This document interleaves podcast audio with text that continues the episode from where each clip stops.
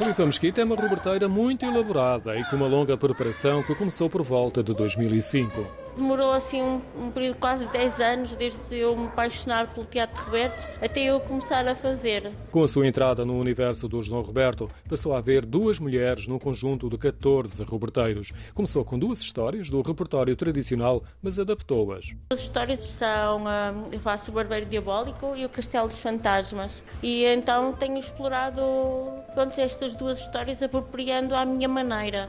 E eu de alguma forma fui-me apropriando de certos conceitos e certo tipo de bonecos uh, até conseguir chegar à minha fórmula mesmo em alguns pormenores, afirma a sua identidade, como por exemplo na guarita branca, as riscas verticais pretas, ou na roupa que usa, um avental preto decorado. A barraca, com as riscas, tem a ver com o sítio onde eu venho, da zona da praia, do norte de Portugal. Alguns bonecreiros usam um colete e eu achei que era interessante usar um avental, muito inspirado nos trajes do Minho, na noiva de Viana do Castelo. O meu Roberto, que é a personagem principal, tem um figurino, sua roupa é como se fosse um pescador do Norte, são os pescadores caxineiros. O propósito de haver uma marca própria e de se apropriar das histórias tradicionais também a levou a alterar o enredo. No final da história, quem eh, acaba por matar a morte é a Rosa, porque é o que eu digo em todas as histórias, que o amor é maior que a morte. Normalmente é sempre Roberto, o herói, e eu achei que era importante também dar essa importância, essa valorização à figura feminina da história, que é a Rosa. Filipe Mesquita é bonecreira e pertence à direção artística da Mandrágora,